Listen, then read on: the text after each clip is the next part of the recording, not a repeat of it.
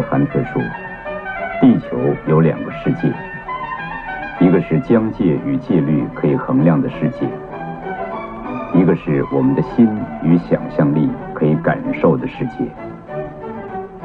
知性时间，欢迎您收听。大家好，我是策展人长椅小姐，欢迎来到陈美玲的房间。那这一次的 podcast 呢，分上下两集，它会带大家透过听觉的方式去阅读这个展览。那在这里先跟大家前提概要一下，这个展览呢是关注现今六十岁到七十岁的台湾女性的性格特质是如何由她们成长过程中台湾的政治经济状况所影响的。在这一次展览呢，我想要尝试新的策展方法，我们特别邀请了小说家高伯伦加入这个策展研究的过程。他会书写一部极短篇的小说，最终作为策展论述。所以，我们共同的虚构了这个人物陈美玲。那在研究的过程中呢，我们的分工呢是在真实与虚构的两条叙事线上。所以在上集所呈现的是我透过采访八位不同教育水平、职业身份的女性生命经验的事实采集的部分。你会听到以下八位受访女性的声音，她们是王秀慧、林阿友、李淑芝、吴玛丽、郭美淑、柯美雪、黄英、葛晴依。那由他们的采访录音而拼贴成的陈美玲的人生经历。所以这集 Podcast 里呢，它包含呃陈美玲的童年的原生家庭环境开始，一直到她求学、工作。进入婚姻，直至她面对中老年的思考。所以这一集 Podcast 呢，它长达一个小时，观众可以随意的拉动进度条，快进到你好奇的人生阶段哦。那接下来就让我们进入到陈美玲的故事。我们家有八个小孩，我有四个哥哥，三个姐姐。我爸爸是我们那个小村子唯一的知识分子。他会读会写，嗯，真是很悲伤。因为我大姐十四岁，十四岁，嗯，他就在台北帮佣，嗯嗯，然后二姐，呃，好像十岁吧，我爸爸就把他送给别人，哦，因为他不想养女儿，他都不想要。三姐也是，因为我姐姐从那个三甲板，已经夜晚上了嘛，然后她想睡觉了，她的养母以为她睡了，就跟人家商量。明天一早就把她带走，嘿，多少钱？然后呢，他在三甲板听到了，他就从以前以前的房子很少大楼嘛，都是平房，就从这种窗户这样跳出去，一路跑，然后问人家一三星往哪里，人家就告诉他，然后一连夜跑，跑到他已经凌晨了，太累了，他没办法，就在宜兰桥下抱着柱子睡着了，被一个计程车司机发现，问他说怎么跟他？啊！没命！你等下再创啥话？伊讲我要登弯刀，伊讲领导都在倒，他把他载回三星。嗯。然后养到我有点没办法。我们那里啊，每隔一段时间都有人来。嗯。啊、呃，看看有没有可爱的女孩啊，或什么。嗯。都没有人看上我。嗯。就是卖到妓女户干嘛？村子里面的姐姐们，就被卖到妓女户去。可是可是可以回家的。嗯。回家之后，他们想要去看电影，想要找一个人。奇怪，他他找我去，嗯，那里面有个阿梅姐啊，嗯、就是她每次要去看电影，就是说你要不要去？嗯，八块一张电影票。我说我没有钱，我带你去。我们是坐那黄包车，嗯，你知道人力车，这么高级。对对对，买买电视的全部都是那样的人家。你说买电视都是女儿被卖出去当妓女的人家，对，那会不会这样子对那个镇上的人来讲，呃，反而做妓女这件事情不是那么羞耻的事情？那个时候还的确是因为他们的生活都改善了很多。是啊，那是的，本来这边阿嬷也无少，我阿母嘛是身骨力足骨力，我阿爸身体较袂好，啊，一大档一大档拢爱我阿母牵，阿母阿母打，阿母嘛足做，拍死我阿母性格都歹，迄囡仔若无叫拍了，拍甲着，安，袂使咧。阮阿上当来要挂掉啊吼，我透早两点外，我阿母咧陪拢煮煮好。看迄某诶温床内底往伊被砍哦，啊透早就咱爱去溪洗衫，啊洗好转来拄好副台车，人挂伫我拢上当拢嘛安尼，哦，真诶做，常常拢一般拢安尼菜安尼，啊，较早也嘛无食啥物好咧，拢食迄猪肉安尼肥肥啊，有着阮阿爸，阮阿母拢摕十箍，我后尾去买鱼啊，买上俗诶啦，高无数啦，较早拢讲十箍三斤安尼有无？啊，较早猪肉来讲凊彩一斤啊，若无够重，拢挂一个食小粒落来斗，迄个叫做踢钟头。阮阿母拢嘛，甲迄猪肉摕去冻喺阎网仔底，无冰箱，冻喺内底较咸。啊，若要煮饭，阮阿母拢较早煮饭拢用壶啊，大大鼎安尼吼。伊个大大鼎啊，壶一寡搭起来，啊，剩咧暗糜安尼。阮阿爸食迄暗糜啊迄，啊，拢迄迄肉着放喺鼎底，烫偌烧，互阮细汉小妹仔食。伊较细汉，啊，较早拢着生活着是安尼。无通啊食好啦，过年诶时阵啦，太只鸡啊，两只鸡拢也毋甘食，当安尼过年迄也嘛有食，啊，天光钓诶竹篙安尼吼，钓啊规只拢黄黄安尼吼，啊若两工仔佫摕来吹一摆，阮阿母迄鸡仔丸也买来倒来食，阮阿母讲啊袂十外岁哦，袂使断肉皮，什物阿哥爱来要安怎？你是讲袂使无肉就对啦。过年阮阿母吹电棍拢遮厚，啊拢安尼规算。迄个这平常是讲想要出来食，阮阿母拢讲袂使，要留蔬菜食点心。哦。啊，拢爱用个菜篮吊水水缸顶头安尼吊咧。想讲即摆人甜粿遐好命，铺佫袂食，即摆以前甜粿生果啊有无嘛？佫摕来安尼洗洗卤啊卤卤者，照常食。嗯，对。啊，拢无讲介好个菜食，青菜啊，家己种安尼啦。肉很少咯，阮小弟仔人讲阿母阿母，拢毋买猪肉，毋买三肉，阮阿阮阿母拢讲。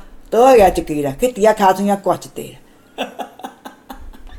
妈妈重心都在爸爸那里，她只顾爸爸，所以都一直帮爸爸工作的，一直工作，一直工作啊。这五六个小孩啊，我也没有说什么照顾自己。长大了，国小都用背小孩呢，我背两三个呢。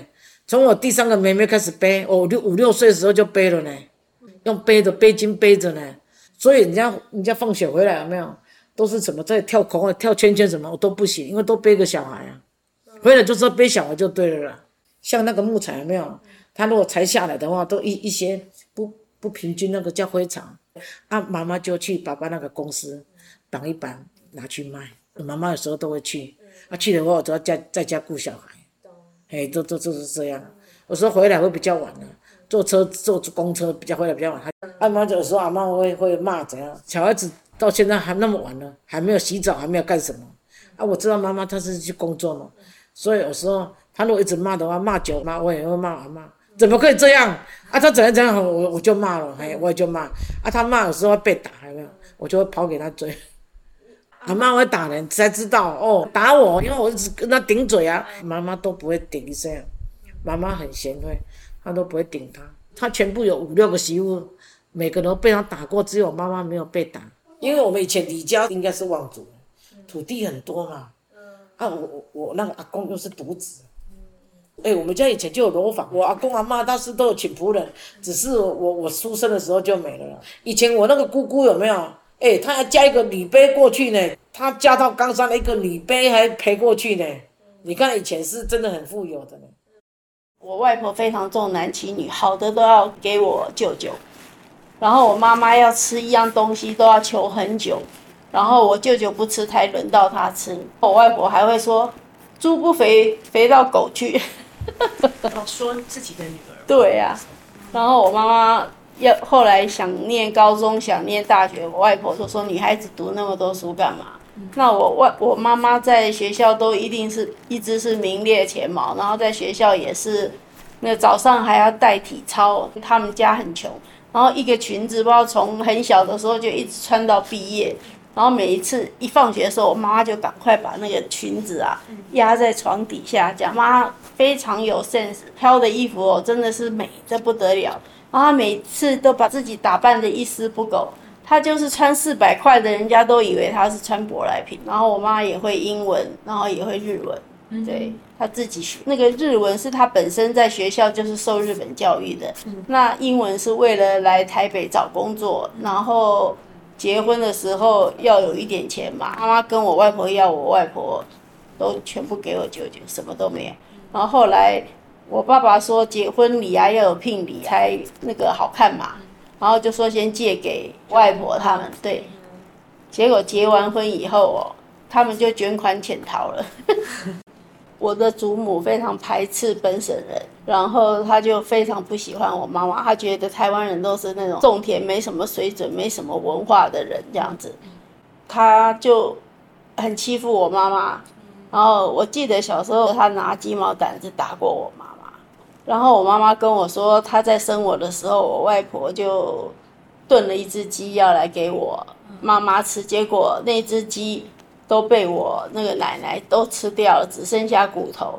然后一起吃饭的时候，她也，我妈妈要伸出去夹菜的时候，我奶奶长得很凶，然后就这样，就那个筷子就这样，就是不给我妈吃。我爸爸就是每天下班的时候就到外面去买买卤鸡腿啊什么的，然后偷偷的这样藏起来，然后那个拿到房间给我妈妈吃。然后他也不愿意忤逆母亲，因为母亲年纪很大了，可是我奶奶很疼我，因为我都会拿饼干给他吃，然后他就跟我要，我就会给他，然后我再跑去跟我妈拿。公鸡饼干啊，就这样一个铁盒子这样。我最记得就是那个铁罐，就是一个公鸡，然后都要这样撬开这样。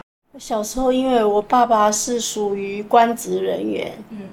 所以我们是住在那个公家的宿舍，就那时候盖的很像日本的官舍，然后都是平房，有一个小小的院子，有那个弄葡萄架，然后会给我搭秋千啊，就会荡上去看看葡萄熟了没有啊，躺在那边看星星。妈妈不准我出去玩，然后我就会跟我弟弟钻那个那个垃圾桶的那个那个洞。钻出去跟隔壁的邻居小朋友玩，一天就是到处去找朋友玩，这样，连在马路边我都可以跟人家玩半拉拉酒。我弟弟就是带着朋友，那个那些朋友都皮得要死，就去闯祸。有次还把人家弄死一只鸭子，然后那个我弟弟就被打了，因为农夫来告状。家里比较富裕，所以。有那个一个带我们长大的阿婆，还有一个专门煮饭的姐姐，也什么都会做，做各式各样的点心，连那个瓜子他都会炒，然后还有做包子啊什么的，要吃什么他就会做什么。我爸都派车来接我上下学，因为我一上车十五分钟以内我就会晕车。对，所以我爸爸就为了我去买一台那个德国的金龟车，是可以掀那个窗户起来。因为我不要坐车，所以我爸爸都都一直我念哪里，他就搬到靠哪里，然后我就可以走路去上学。他很疼我，他小时候我不舒服的时候，他都把我放在胸上面睡觉，他就躺在地板上，把我放在他的胸口睡。他真的是把我疼在心里，一个非常开心的一个童年。我爸爸在某部分，在我的认知，我觉得他很，你说他那个叫做爱吗？我也不懂，因为，因为我爸爸会定期去买那些日本的杂志，那很贵。你要我们用现代语来讲，叫做杂志，就是日本进口的杂志。然后他会拿着要买这个给我妈妈看，那里头有一些。时代性的 fashion 啊，衣服啦、啊，什么呐、啊，或者说他们日本的有天皇嘛，啊，那个天皇的太子什么之类的，比如说八卦好了，他怎么样也会有在这个内容物中啊，啊啊，可能以以他们那个年代也对，也算是一个，就像我们现在在看任何杂志，相对我也去，我也会去翻翻阅呀、啊。爸爸会去高雄市买一些儿歌的唱盘，回来给我听。然后我有一天，老师说谁会唱歌，我就唱了几首儿歌。我老师惊为天人，因为那时候没有小孩子哪会有什么儿歌？可是因为我有我有听儿歌，当然我就会唱。我老师叫什么名字？蔡正胜，你讲你讲，哦，啊你那这老点，那也要唱这儿歌。哦，沙发也是我爸爸挑，我都会叫我去买的。为什么要特别强调？因为都是我选的。我那么小的年纪中，都是我选的。我我爸爸挑他的车，到到岐山镇区市区，对不对？然后我爸爸就让我选鞋子，我就选到一只。粉红色的凉小凉鞋，哦，惊为天人，我好高兴哦，哦，好兴奋。骑回来，我妈说鞋子来，我来看什么鞋。我去看粉红色的小凉，我妈说就是要买黑色的。我哭着，我爸爸再回去换。我爸大概我国中的时候就开始要会要求说，你要跟着妈妈学习做菜。我就说我妈从来都不叫我帮忙做菜，我为什么要去学习做菜？哦，我妈我爸说，你不是不是人家你要不要帮忙，而是说你站在旁边做一个观摩的话，你就会学习到些什么。嗯、那我只认为说，他就不用我帮忙，我为什么要站在那边学习这些东西？嗯、所以呢，有一次我爸不可能情绪也不好吧，就生气了，然后就叫我非杀一条鱼不可，嗯、然后我就拿着一个菜刀在那边一直哭 一直哭。我印象，因为我吓到不行啊，因为我爸真的生大怒了啊。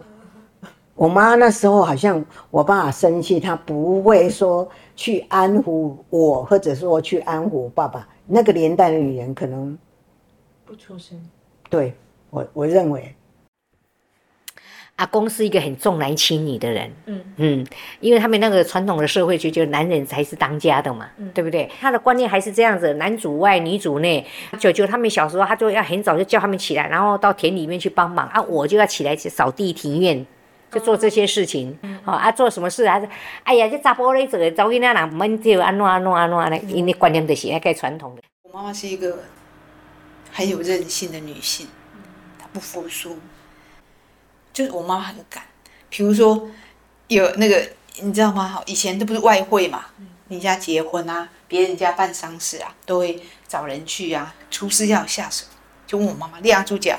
我妈其实不是很会煮，说会，对，她就是什么钱都煮，而且当然我爸爸很风流，对，因为他长虽然长得不高，但是还蛮帅的，所以女朋友一大堆。就是我妈妈觉得结婚这件事情是女人一生当中最不需要的事。很小就这样子跟我讲，她生病嘛，小学二三年级，在那个罗东圣母医院照顾她，然后很多修女会去关心她，顺便传教嘛。她就跟我说：“敏娜，你要跟人结婚，做修女的话，啊，为什么？有因为得行给饭吃，你如果去当修女，就有饭可以吃。”你如果嫁给一个老公，还不见得有饭吃，所以他跟我讲，结婚生子这件事是你这一生当中最不需要做的。十三岁，他就进到日亚航，然后他专门接待贵宾，而且他在机场哦是那个第一美女，然后又跟海关很熟，因为他的日文比那个日本人还好。他做事情是一把交椅，就是咬着牙，因为那时候生活担子。我爸爸并没有给他留很多钱，因为钱都被骗光了。然后我私立学校，我妹弟弟也是私立学校，那是一个很沉重、很沉重的压力。他就咬着牙，他就很像在费雯丽在飘里头的一样，他就很坚强的走过来，把我们照顾得无后顾之忧。有什么最好的，他能够挣到的，他都给我。嗯，所以我现在就跟我女儿说，你要有本事养人家全家，你再去嫁。不要随随便便，不要工作。我说你没有工作，去到人家家，你会被人家看不起。那个时候布袋戏啊，哎呀，非常轰动，正好轰动哎。嗯，那时候我们那时候很多邻居都到我们家去看那个布袋戏。洪振良、瓜振良啥？嗯啊，洪振良哎，伊演的好会做面，还看做面，那看看嘞。电视。我女儿隔壁一个囡仔因家有电视哦，讲要去甲看，妈都用莲花乖。杨丽花搁在。哎，讲爱讲要讲收一块都要红级的呢。有。嗯。啊，都怎个拢无人有电视，敢若因有电视的呢。有啊，嗯。看别人家的电视，我们不可以进别人家，只能站在他们家的那个哎矮矮的那个门外面，然后这样每个人通通围在他家看电视啊，看很多啊，除了看呃史艳文对不对哈？嗯、那个布袋戏之外，还有小甜甜呐、啊，有一个女孩叫甜甜，有没有？嗯，对，那个安东尼，对，安东尼是什么？安东尼是她男朋友啊。塞雷奇卡，西罗奇卡，闽南语的，对，也是连续剧。张琳让我一炮而红，为什么？我们那十四户对，然后他们都会来我家看，嗯，全部围在我家的客厅，嗯，然后有的人会比较客气，就会提供一些零食，嗯，那个煮花生啊，嗯，有没有？金枣糕啊，嗯，全部都自己做的，乖乖，啊，王子面，哦，那时候已经有王子面哦，嗯，一包两块半，嗯，然后听我即席翻译给他们听，说宝贝在演什么。哦，你是说把国语翻成台语，对对对，都会有一些对话。对话的时候，他们就说：“啊，这边讲不紧，你你一定要交代一些场景嘛。”他们就说：“黑麦讲，就是他们要看武打的部分，然后谈情说爱一下下这样。”嗯，那个时候我们很疯那个棒球比赛啊，我我爸爸也，我们都很会看嘛。啊，我们其实不是高兴要看啊，哎，看看看，就半夜就有泡面能吃啊。对，王子面，哎，那个泡面根本就没有像现在的肉燥面有肉燥，王子面哪有？只有只有只有面啊，还有那个调味料而已，不是现在那个这么澎湃。反正就是看棒球，我们就全家就在那看啊，就是等吃泡面。那时候是看电视，那时候很喜欢听人家唱歌啊，然后我都爱看群星会啊，啊，然后爱看歌仔戏啊。我那时候比较喜欢叶青，我比较不喜欢杨丽花，觉得她的质感比那个杨丽花更好看，她扮小生更帅。然后还有爱看的那个布袋戏啊，周大儒侠，那时候什么都看了，只要不要看书都好了，只要看电视都好了。人很迷那个崔台金啊，崔台金啊，觉得她怎么那么美。嗯，然后也那个一定要守在电视机看翁倩玉啊。那时候翁倩玉第一个歌唱节目到台湾，然后他的那个整个节目都跟台湾的制作的手法不一样，然后我就觉得翁倩玉非常非常有才华，他的电影都是讲爱啊，然后跟孤儿院啊，讲怎么样帮帮助别人啊，我就很喜欢看。他，就是每一个镜头都是不一样的那个发型啊，头发啊，什么都是他自己搞的，每现在到现在也没有人赢过他。我都翘课去看电影，跟我那个同学很会带我翘课，然后他都吃两口，他都不吃，都是我吃。万年，我好像耳洞就是被带到那边去灌的啊。那时候我最爱吃的就是那个在西门町的石头火锅，那时候就是三不五时就是想吃那个。可丽亚也确实红了很久，然后还有那个很多颜色的那个双麒麟。国中那边的离唱片的很近，都骑脚踏车去买。还、啊、有时候假日啊，假日爸爸妈妈他们没有工作啊，礼拜天的时候会自己骑脚踏车去买。一块，哎，洋片是二十，啊，我们国语片是四十，哎，之后好像买到一一块多七十，那白金版，因为高中我都是白天都没有事嘛，都是帮忙而已，啊，妈妈会零用钱给我，哎，啊，那钱我都去买这个，哎，钱都是买这个。我也也没有存钱，什么都都没。有，而且我也是很迷黄梅调哦，梁山伯祝英台，哎，黄梅调也是有，我也是有买那个唱片都有，江山美人哦，我是买海鸥飞处第一张，真正邓光荣，琼瑶小说，以前蛮早的，因为那时候刚好是盛行这个电影啊，我我也是不知道，刚好是我读高中的时候，因为他们都有眷村的，眷村的小孩好像好早熟，他说你要不要去看电影？他们都去看那个什么黄色那个那个什么小说呢？啊，他拿给我看，我说那个我不要不要看那个，来来来看，我说我不要不要，啊，都还交男朋友什么的呢？国中交男朋友，啊，都去玩哦，全部都去旅游玩，手什么牵手，哎呦，真的好恐怖，还有亲嘴，我吓死了。以前我们怎么啊怎样？我就看那个黄色小说哦，他们以前那个太，他们太早说，那个眷村都真的会把人带坏。我们那边乡下哦，刚好我们以前都有那个什么能力分班，我我是也是比较后段班的啦，也是不再不要念书，他都会给你给你怪，哎，你请我好不好？怎样怎样都是，他们都是有心机的。我现在想一想哦，好恐怖，那些 那些那些眷村的，现在如果叫我跟他们交往，我一定不要，吓死。因为毕竟我们比较乡下。那我们接触到这些文学不多哦，我们还有野，你看我还有野百合的春天，野百合那个时候也是，比如说我们那时候很小啊，可是他们大人在做什么事，我们都不知道。但是你看，我也我也有看，我就说我哥哥他们看到什么书，我可能也就会接触到什么书啊。那野百合的春天就是有一个叫做什么王尚义，我哥我哥因为大我很，他们都大我很多岁嘛，所以他买回来的小说，我就跟你讲说，我我大概飘是什么时候？大概是小学看的。我说刘墉的那整个书那个书籍，他好像一套套书之类的，比如说好几期。嗯嗯，所以你是大学才开始看言情小说？哦，可能国中之类的吧。最深刻的就是那个窗外。哦，窗外。嘿，为什么你知道吗？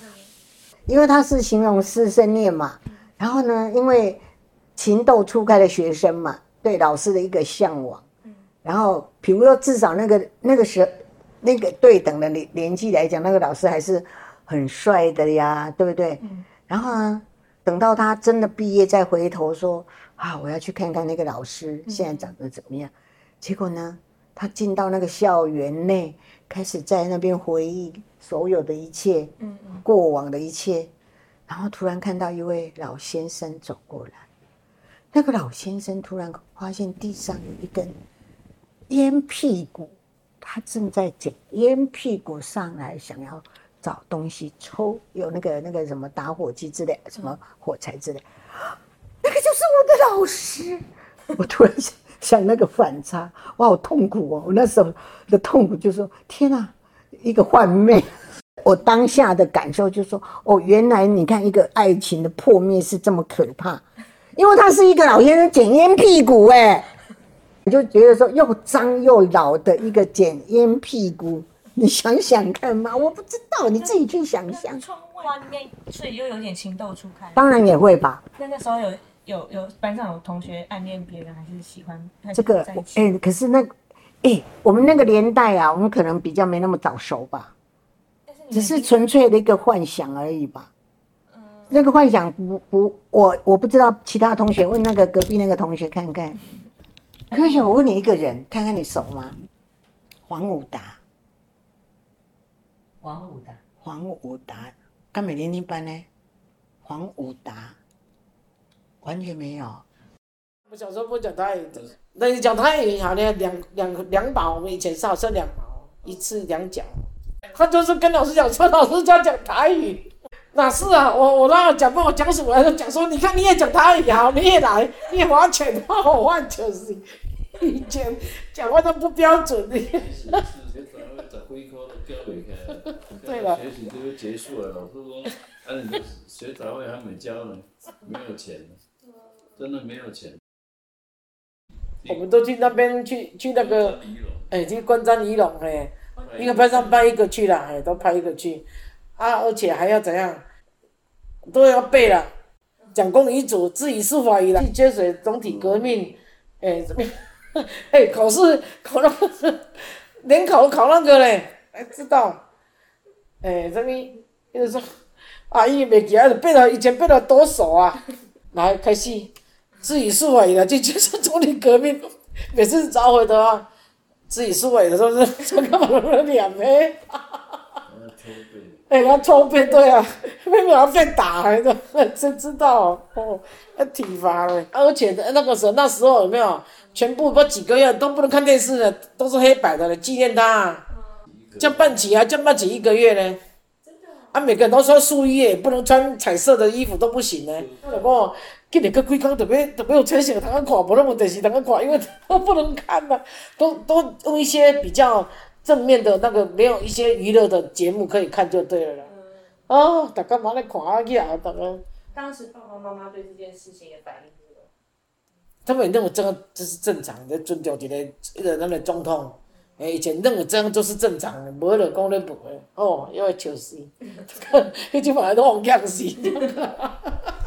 都把它神化嘛，那大家对这个人这一个人物都，其实，在那个年代是从一个很保守的什么，然后你就以为这个国家是依赖着他在保护还是什么，所以你就把他比较所谓的神格化，所以对他就是有一种崇拜、尊敬，然后人都会死啊，可是为什么他真的就死了？终于有一天真的就死了。哎、欸，那时候是我们什么时候？国中吧，就感受到很多人都很蛮悲哀的、悲伤的。嗯，那个悲伤大概都有一点感受说，说哦，就就诶，就艰苦，就艰苦的一种氛围啊，对呀、啊。那你说他是对跟不对，或者说被强迫没有没有所谓的强迫过，是，但是就是莫名其妙的的的一个失落感嘛，嗯嗯，就是说哦，一个啊，这是我的领袖哦，对不对？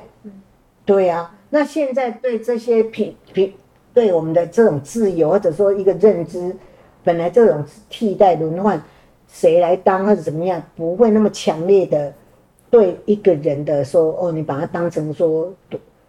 什么多厉害？对呀、啊，并没有啊。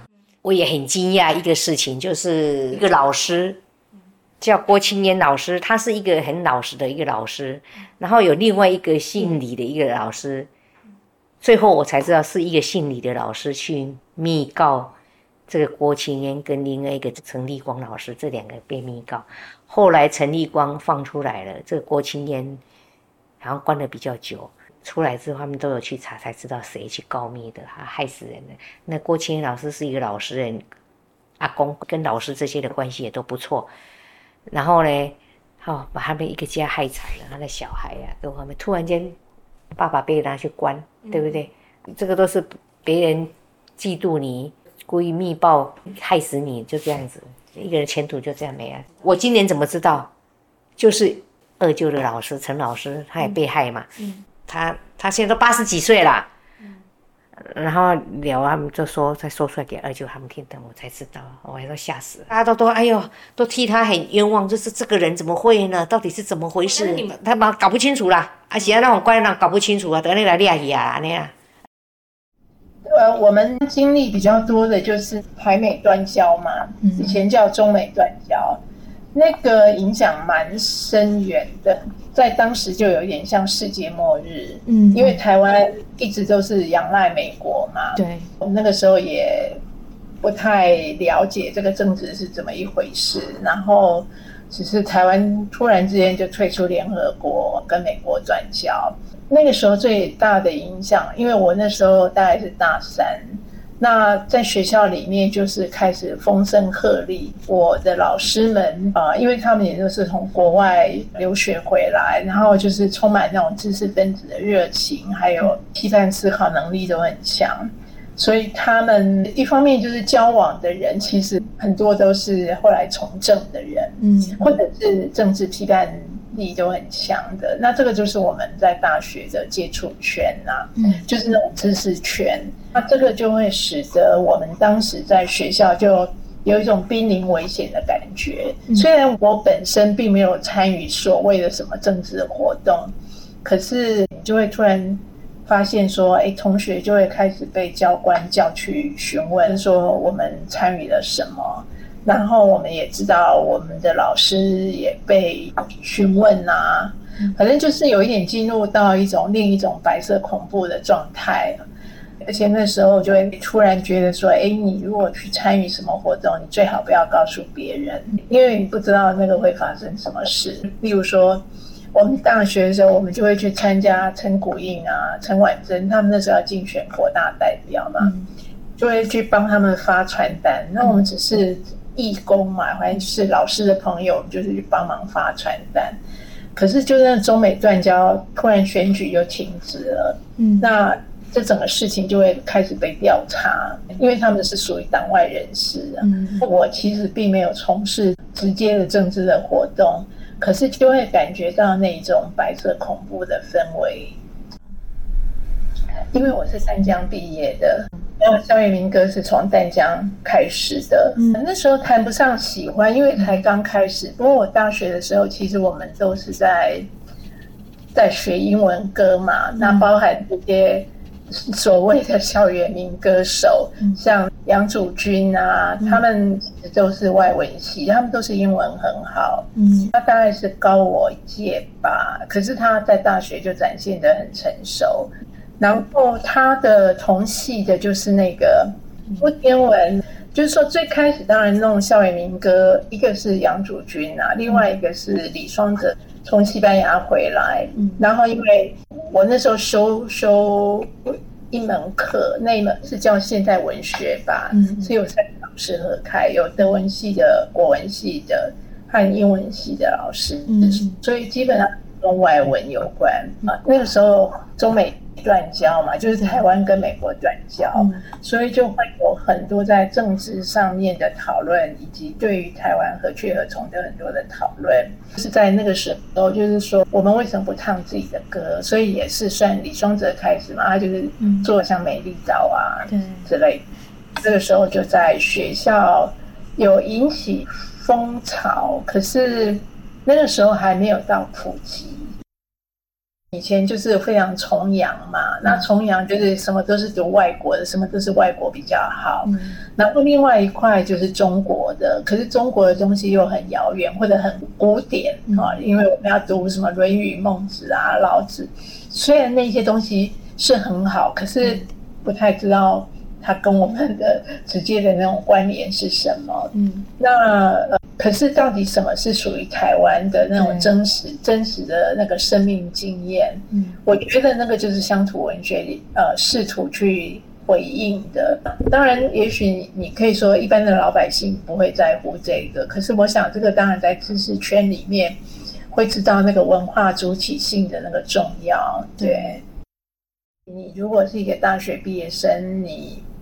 到底要干嘛？好，就是很多人学英文，其实就是为了到贸易公司工作。那因为台湾其实赚钱主要是靠贸易嘛，对。那你贸易就一定要会英文，大部分就是因为外文系，然后毕业就会到美国去。嗯，所以大家也都会收到很多的讯息，好像就是美国很自由啊，很开放啊，嗯，或者是赚的钱很多啊，工作机会很多啊，诸如此类。在我那个年代哦，就是只要家庭经济许可的话，大概就是一毕业就出国。家里经济比较不允许的，大概就会去呃外贸公司去找工作。那我那个时候当然 对国外就充满了憧憬嘛，嗯，就也想出国。可是，一方面是我是考上德文系，因为那个就照分数来分发。德语系的国家其实念书又不用钱，嗯，那这个对我来说当然就是一个很棒的机会。因为如果我要去美国，我大概就没有机会，因为家里供养不起。所以我在大四的时候，我就已经开始选德语系国家的学校。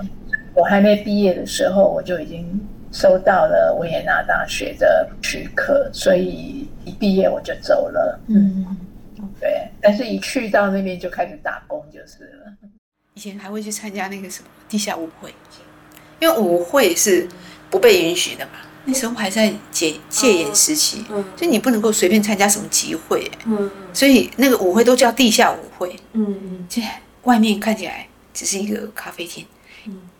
咖啡厅的后面就哇，就是 disco，你还记得吗？嗯，嗯对，可以跳舞，可以唱歌，可以喝酒这样。嗯，然后就在那里讲打倒国民党。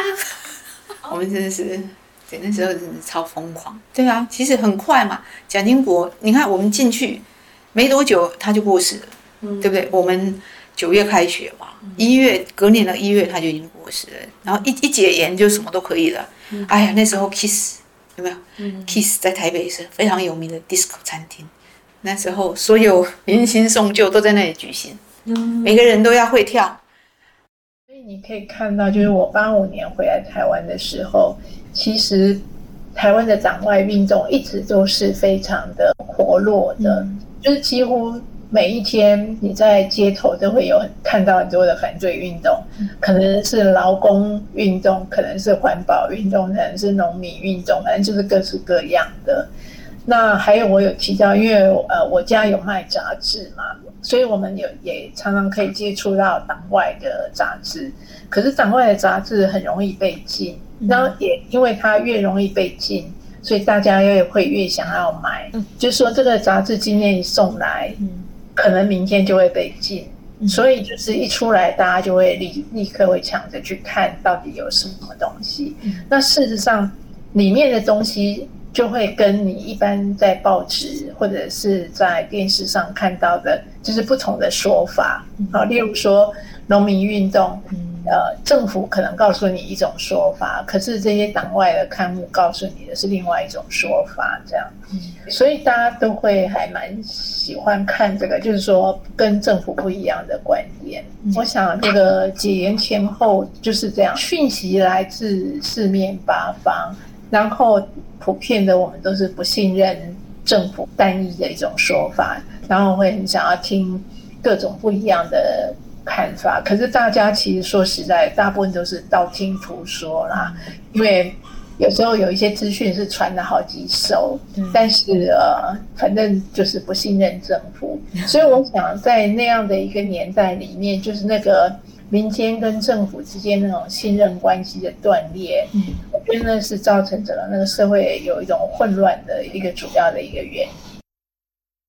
那时候就是一堆反对运动嘛，各种不同的抗议事件都会出现。那妇女运动也是其中的一个。那我当学的老师就是李元珍老师，他就是非常积极的参与在妇女运动里面。可是因为在当年哦，就是说每一个运动都是很弱的，你要靠单一个运动要去扳倒政府的很多的作为。那几乎是不可能，所以大家都会串联起来。呃不管什么运动出现，又不管是农民运动或者劳工运动，或者是妇女运动。一定是所有的团体都会一起来，嗯，无形中就会变成大家都会认识，嗯啊，因为都是这些人。嗯，那我其实一开始主要是因为呃李元珍老师的关系，那时候妇女新知也常常会参与各式各样的抗争活动，那我们就会上街头，彼此相互的串联，很多的环保运动啊什么都会，就会大家就一起串联。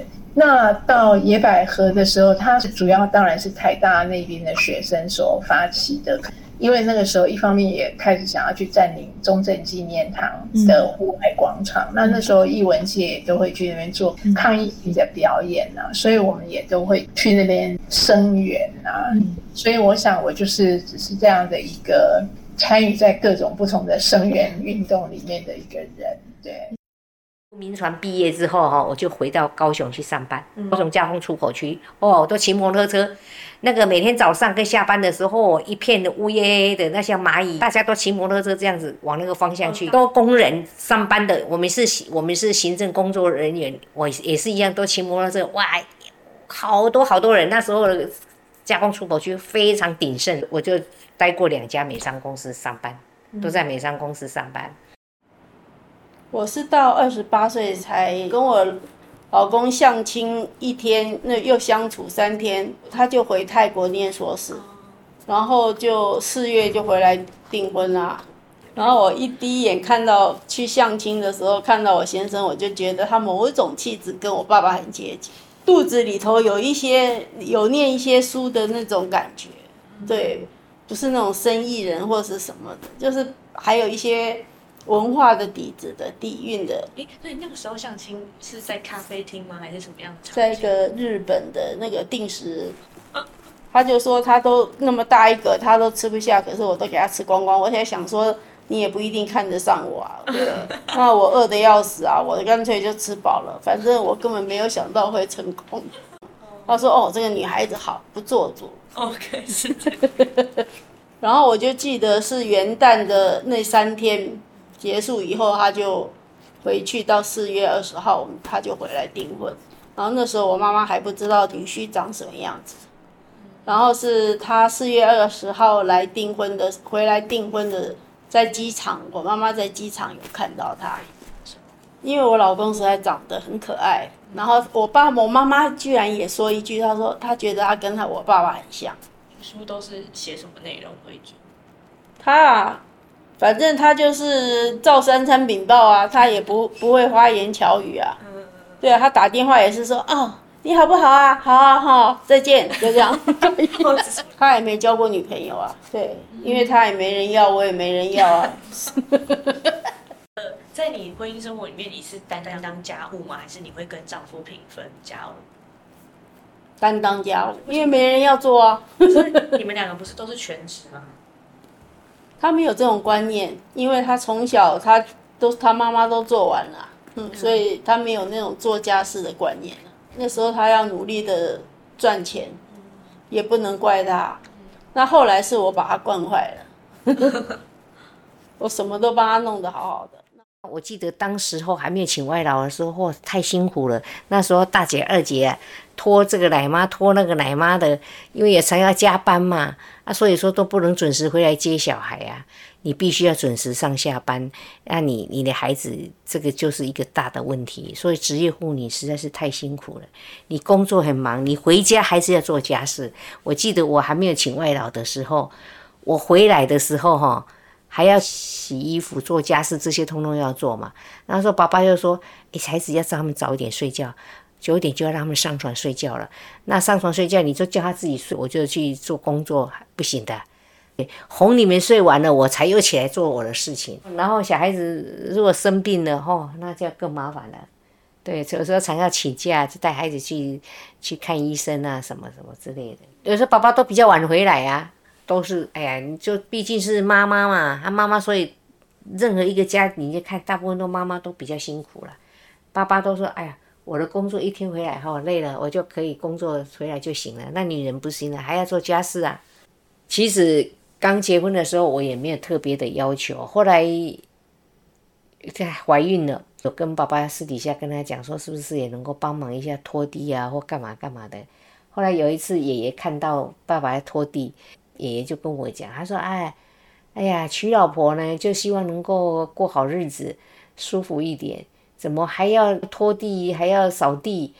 那怎么那个啊？不要说爷爷，连我妈妈、二舅帮他太太扫地拖地，阿嬷也都在说，然后男人在做这些家事的啊。所以我也就，我就听爷爷这样讲，我就知道了，然后我就不会要求爸爸做事这样子。”年轻的时候，你只要一个人负责，一个人保全家保一样，我只要认真上班就好了，我下班就是我的时间就没事了。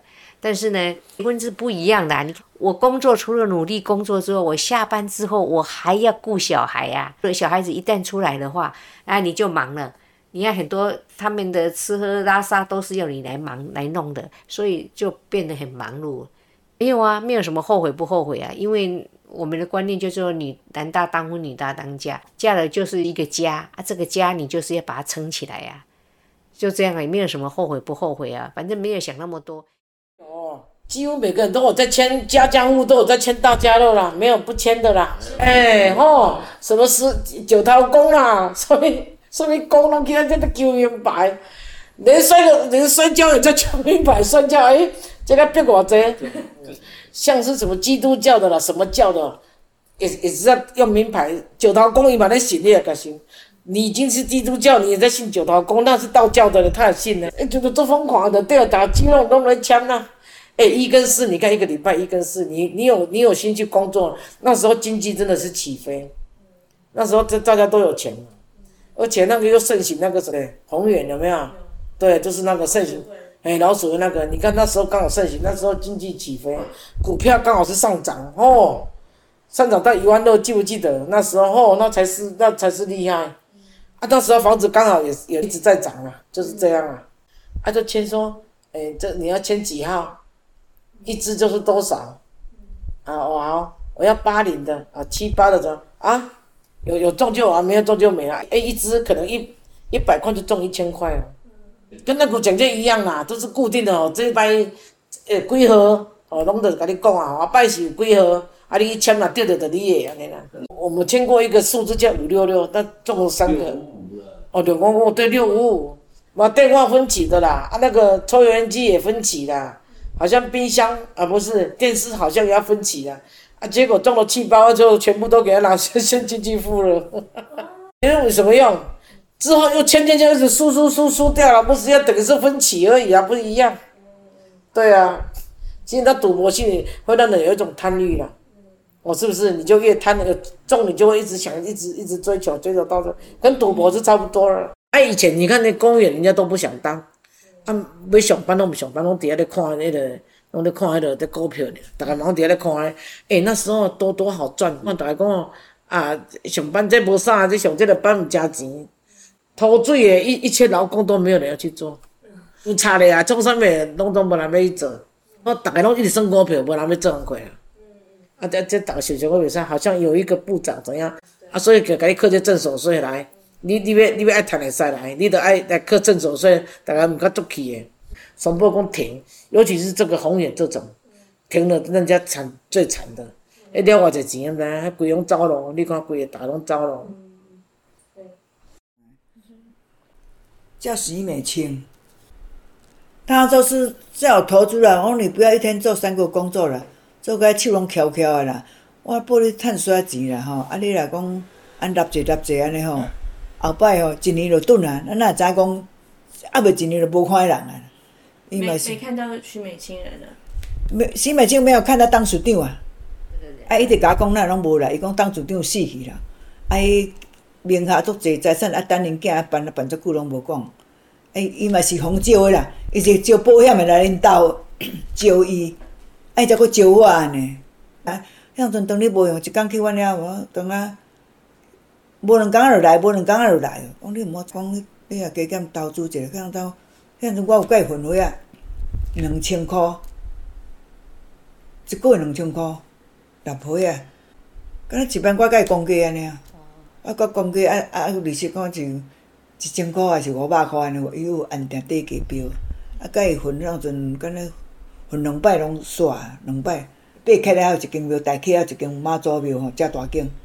伊若股仔开诶，哎，拢去遐做义工。哎呀，什么师姐师妹迄招诶，哎，伊伫遐混混来，就讲真信用几啊摆，哎，招我甲伊投资。工厂做十六年，三枪牌做十六年，领诶钱，啊，佫落尾退休，那阵五十五，我四十五十五岁，讲政府你要倒啊，啊，老包摕着拢拢拢拢领领去。伊讲说政府要倒啊，要倒啊，哎，现摕着现金较要紧先摕着。啊，逐个讲国民党会倒会倒，迄么罕干的无？啊啊，啊讲乱安尼啥物代志拢无，囡仔知影，家己做主意。啊，斗斗两三百万就摕去互人。嗯，啊，一个月头一届讲六三十，啊，尾仔来六二五，啊，到二十，啊，十八，啊，一直纳纳纳一年就对啦。一年啊袂头就无看人啊啦。逐个月爱纳啦，啊，我就纳要有爱找因个朋友，纳要伊啊，伊则佫甲转去。头家遐啦，嗯，对啊，这伊嘛好心啦，伊是要报我趁钱啊，伊甲保险拢摕去贷款拢落咧，到尾翁仔某嘛冤甲无啥好，因人。宏远啦。你讲啊，讲哦，迄毋知啥物缘，拢毋知。宏远。啊，诶，实足害，伊讲你若六百二万吼，你一年拄若当摕百五万。消贪，阮囝我咧甲人讲电话，阮囝就讲妈，你毋好消贪哦，消贪你会弄家人哦，才想影。我咧早起伊早拢嘛足想讲，妈妈人家都都有自己有房产，我们为什么都没有房产？我都想要趁钱，一直想要投资安那。我后摆来创一间厝有房产，买一间厝来住，偌欢喜咧！那知影讲，嗯，还未还未一年就就走到无看人啊，就拢无厝啊。而且那个时候。诶，台湾的经济也开始起飞了，电子行业很发达。你蒋经国时代不是在说台湾几英卡棒吗？就表示很有钱。他搞十项建设，所以百业待兴，很繁荣，大家都在抢钱，都很努力在拼呐。哦啊，所以说很好找工作啊，我电子行业也起来了。对，那时候台湾是亚洲四小龙啊，而且世界上的电脑的主机板呢，都从台湾出来，笔记型电脑最多也从台湾出来。美国的那些电脑厂牌啊。都是委托台湾做的，我们的主机板呐、啊，哦，那个每天都要出货呢，每天都几个货柜几个货柜在出呢，你看那吓不吓人？而且我们的订单来自大部分欧洲、美国这两个大市场，所以你看台湾一个小小的一个地方就能够创造那么大的一个主宰全球的这次电子行业制造业，就是这个你太厉害了。那后来怎么下滑的？你搞企业你也要创新啊，人家别家也都一直起来呀、啊，你看那些。台大的啊，清大的毕业之后，他们一起来想要创业啊。哦，几个同学出来像，像像那个 aser 啊，郭台铭那个时候也是，他也是做其中一个零件而已。嗯，他都零件交到我们工厂来。嗯，他那时候还是一个小小小小的厂，他自己送货。嗯，那后来工厂都外移到大陆去了。嗯，啊、哦，所以最主要是因为很难请到工人嘛。那大陆的人口多嘛，那时候他们还没有起来，说他们的成本还低嘛。一九九。就开始很多人过去了，嗯嗯，大家都想说，哎呀，台湾的工厂都一直都往大陆跑了，那台湾就没有了，那你不先去卡位，那你你后面在台湾会会不会没工作？嗯，哎，大家都会这样想。过去大陆就是表示你能力还行，因为去大陆的人都是要当主管的。有一次我们加班到两点多，我隔隔天还是要八点上班，照样上班，因为那时候在赶货嘛，没办法，我只好，我们都是在那里盯货，盯到他产出来了，我这样赶回来这样子。那时候就是一股劲，一个责任感，因为我们。台干到那个地方都是部门的经理，都是属于责任制的。我们的手机是要二十四小时开机的。企业我们老板比较那个，因为他是基督徒，说他王永庆的女儿嘛，他就觉得家庭很重要，所以他鼓励太太家人一起过去。家庭没有去的人很多沦陷了。沦陷什么？他们就在养小三，家庭就出了问题了。嗯嗯，确实是这样子。读者来函，就会跟我谈说。他们的婚姻啊，他们的爱情观啊，啊，或者是谈我的小说，我不喜欢，或者我喜欢你那个角色，那个男生或那个女生的。其实大部分他们会聊他们自己，嗯，就说她男朋友怎么样怎么样，你觉得怎么样？就有一点点类似这样，但是很多我们我们是没有办法回，因为太多，因为那时候没有赖呀，每一封都只能用手写，嗯嗯，或者打字，可是打字很没有诚意嘛，所以都是用手写。那封信是新月出版社转寄给我的。当我拆开那一封信，他跟我说：“我已经十四岁了，可是我还没有男朋友，你是不是很惨？”对，十四岁不是才念国中、国一、国二而已嘛？我就回信给他，就是就劝他：“你现在应该好好读书的年纪，你要男朋友干嘛？”他就回信给我，他说：“你们不是都在教我们这些年轻女孩？”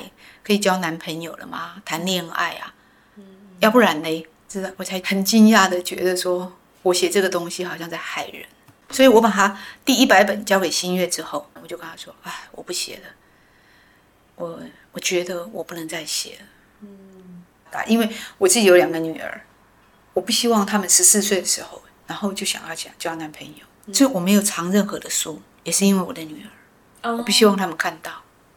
如果我的书不能够给我的女儿看，那为什么能够给别人看呢？我的想法是这样，所以我决定我不写了。要不然的话，我其实我一本书已经卖到十几万了。我儿子去上小学，而且有些小朋友很很调皮，就那笔帮我儿子画，跟着铅笔画，哎呦会痛嘛哈，就可能老师发现嘛，家长就来看啊哈，啊讲一讲啊，我说为什么你两个小孩子都一样大又？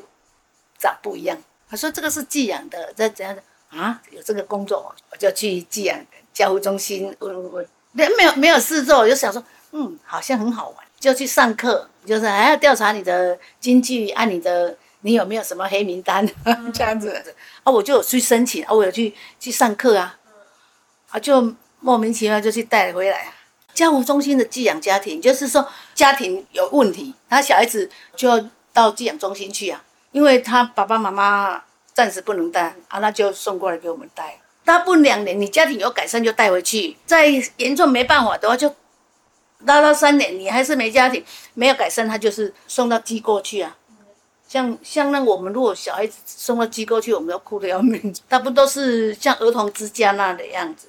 哇，我总共寄养了一二十个呢，一二十个啊，两年两年就走了，要换新的来。哎、啊，有时候一次两个两个。没了小孩子哈，我我带的小孩都是人家退货的，啊啊那个社工呢，也感觉很奇怪哦，为什么？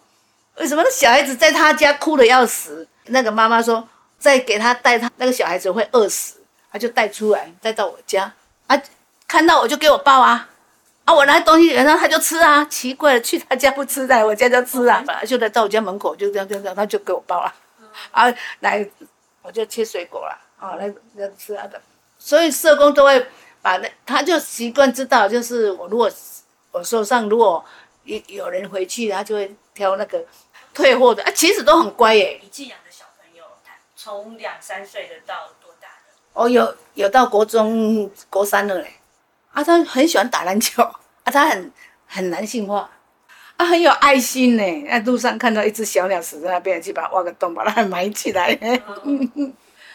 后来一个寄养的男生比较小，他回来说：“哎、姐姐那个人哦，谁哦欺负我呢？姐姐说走，是谁跟我讲？我去打他。虽然说是哈两个不一样家庭，但是来到我们家庭会互相照顾。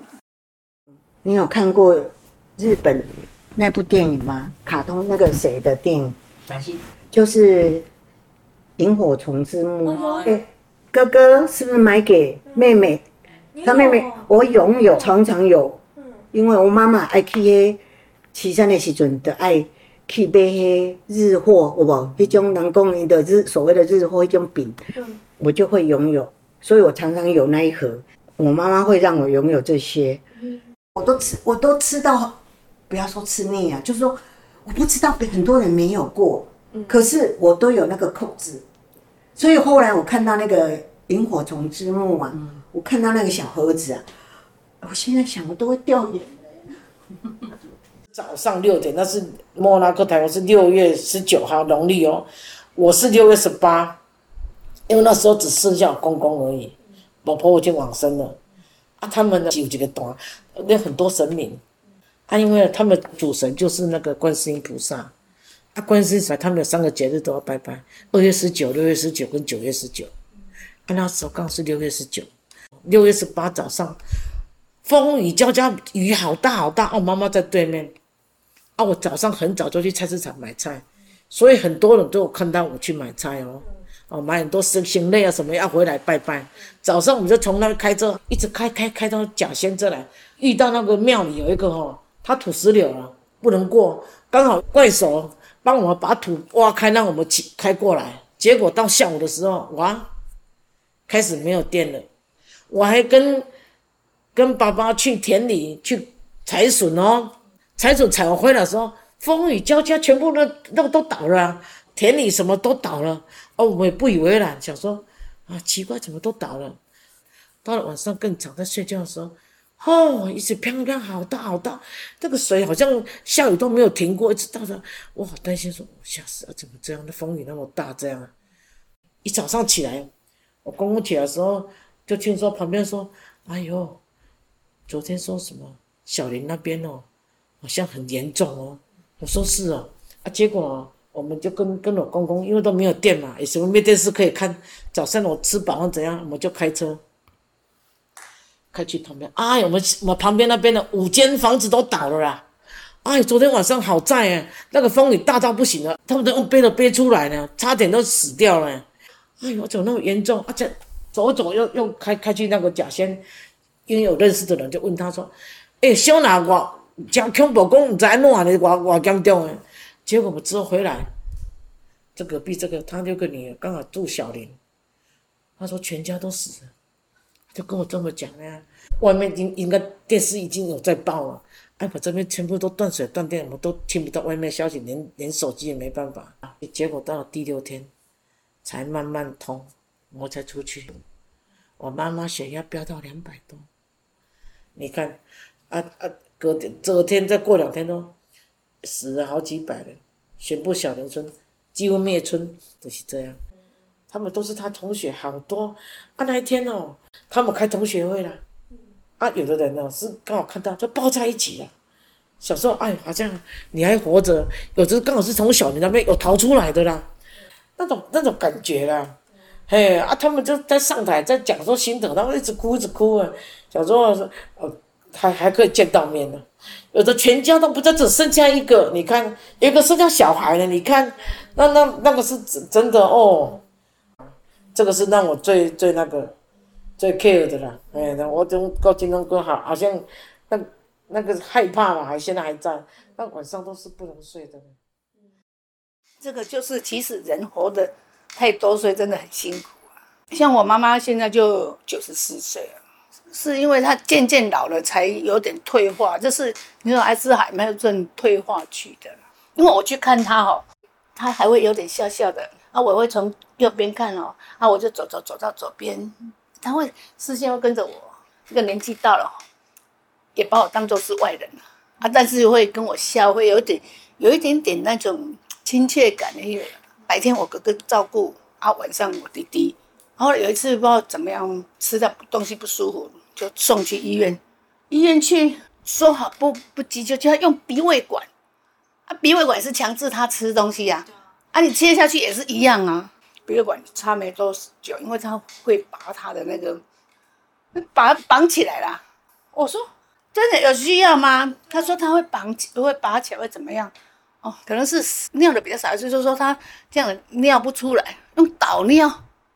天哪，啊就把绑在，不是一个死死活人嘛？就等一下要灌，等一下要要导尿，等一下。哎，一下去就没办法回头。你不是癌症的话，哈，那种在灌的营养的话，很平顺，会拖很久。我哥哥也七十三岁了嘛，也没有能力能照顾，因为老人照顾老人嘛。我爸爸一直也是，他有点中风，就就也是这样子，他有气切，一直到啊，整个人都变形。我很怕，我说我一定会像我妈妈一样，到九十岁我一定会完蛋的，会。会失会失智的啊！我那叫草莓，根本就是活死人嘛！哦，你想，你看他在安养中心，就是把你就是灌死啊，换尿布、洗澡，啊，就是时间到就是吃就灌啊，时间到换尿布啊，时间到洗澡，就这样子而已，还有能怎么样？我都想说这人生没那么鬼，所以我我在讲说，如果可以选择，我真的我要选择癌症。癌症去得快，虽然是痛苦，癌去得快。他爸爸癌症，他要走的时候什么都知道，什么都交代清楚，都讲清楚这样子。最后一刻他还是知道，然后好像不太对话。他有说他留一口气要回家，那个管爬起来就走了。所以，所以可以的话就是选择那个不是很好嘛，轻轻松松就交代的清楚，就这样走了。我我也都想说我，那是我跟一个。朋友在聊天，他讲的，他去荷兰出差工作嘛，他跟我讲说荷兰的安乐死很早就有了，但是他安乐死，你安乐死再怎么写哦，你要喝那一杯哦，是你要自己拿，不是别人帮你拿。对呀、啊，很合理。可是你，你就是清楚的说，你要有勇气耶，不是说你你这样子想就感觉人家跳楼啦怎么样？嗯，还是很勇敢。有一种可以我们自己想到就拿来吃的这样子，可不可以就这样走？该多好。人家说的哈。要好了就要好走，啊就睡觉就走，哇，这个是太有福气了哦。呃，陈美玲的故事就先在这里告一个段落，谢谢你的聆听。在下集你将会听到呃高博所创作的这个虚构文本《黑麻雀》，敬请期待。